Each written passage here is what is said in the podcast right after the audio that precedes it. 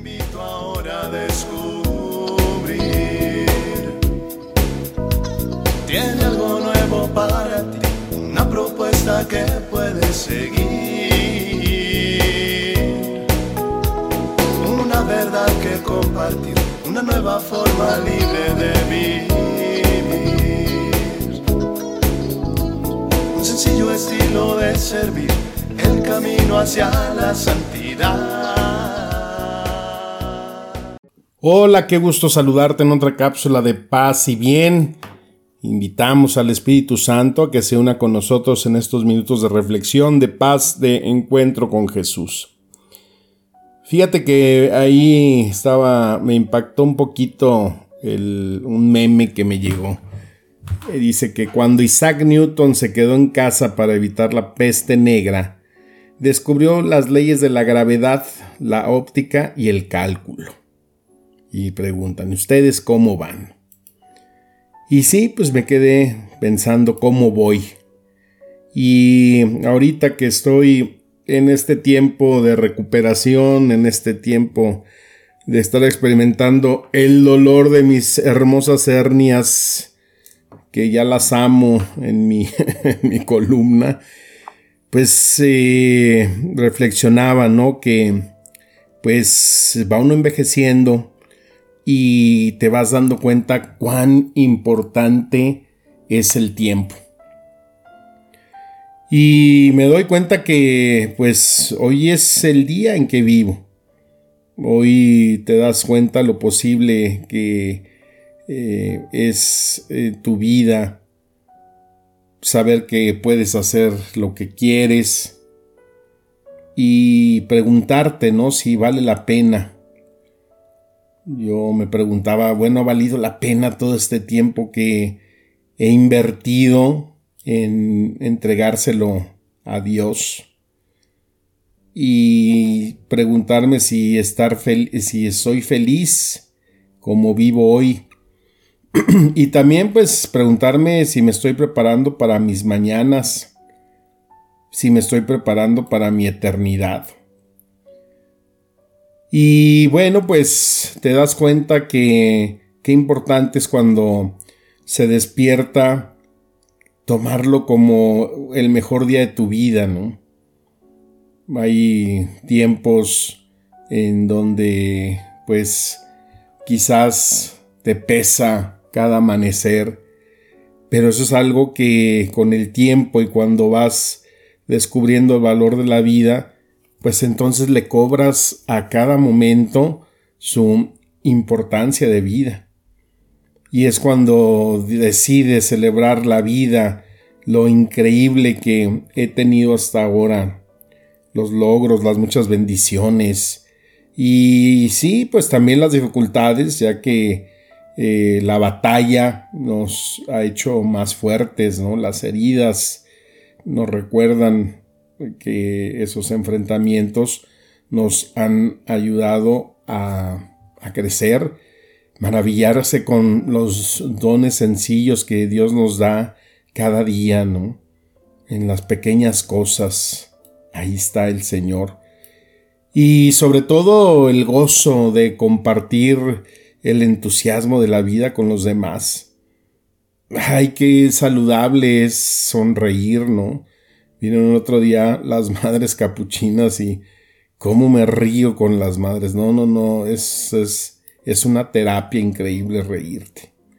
Se liberan tantas cosas.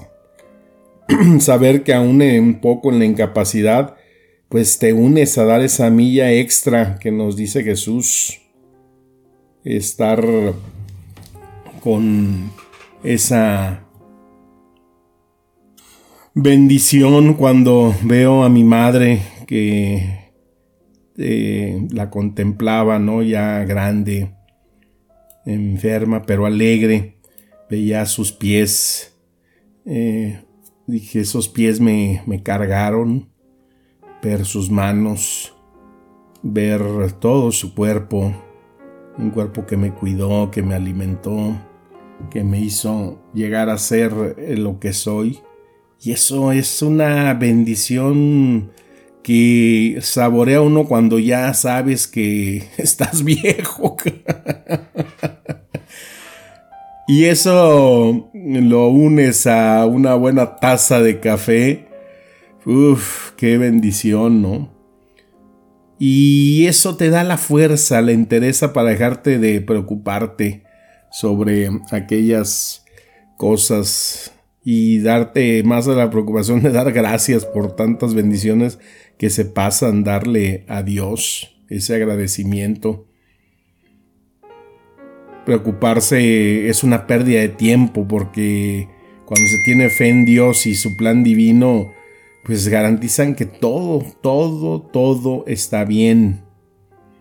Cuando ya cae la noche y haces ese recuento de tu día y quedas maravillado por todo lo que Dios te ha proveído y ese lugar que tienes para reposar y que es un acto de agradecimiento a Dios.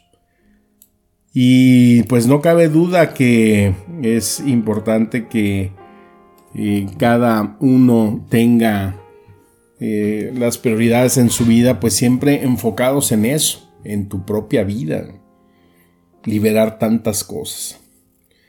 Ahorita he tenido tiempo de andar en un ocio educativo y estaba viendo, bueno, ya les he dicho, me gusta ver canales de comida y de viajes y de lugares y países. Y estaba viendo un video de un cuate que andaba allá por Campeche y entonces entrevistó a una señora que teje eh, sombreros y ahí en el chisme de lo que hacen y eso lo lleva a donde tejen los sombreros, que es abajo de la tienda en una cueva. Y entonces la señora le empieza a platicar cosas de, su vida y que pues son bien enseñanzas de una persona sencilla, eh, una persona con un inmenso corazón y pues con una inmensa sabiduría. Te voy a compartir de sus propias palabras lo que esta mujer dijo. En múltiples videos les he dicho que la gente es lo que uno más recuerda de un viaje. Nosotros visitamos a Doña Chari para aprender cómo se hacían estos sombreros, pero acabamos recibiendo una bellísima lección de vida. ¿Ese, ese sombrero es del, del normal o del fino? De fino. Ese es finísimo. ¿Ese tarda un mes? No, no, no. Es el que sigue. ¿Y el sombrero más fino cuánto cuesta? Cuatro mil pesos. Cuatro mil. O sea, nunca ha tenido dolores. Tiene, tengo desgaste en el, en el brazo porque este, donde pintamos mucho material. Ay, empieza, eh, cuando pongo música de triste, porque he pasado muchas cosas tristes en mi vida. No me gusta ponerlo. Me gusta poner cumbia, me gusta poner así, música alegre. ¿Para qué quiero música triste si yo ya estoy vieja, digo ya? me voy a me voy a enfermar nada más por escuchar música triste. ¿Y, y si no hiciera sombreros, qué le hubiera gustado hacer?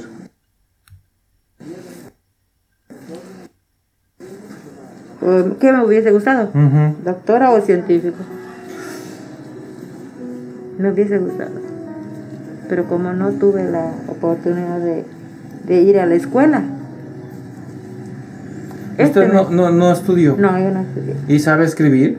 Sé escribir, leer, sacar cuentas y todo eso. ¿Usted puede decir que es feliz? Yo sí soy feliz por mi trabajo. Me gusta.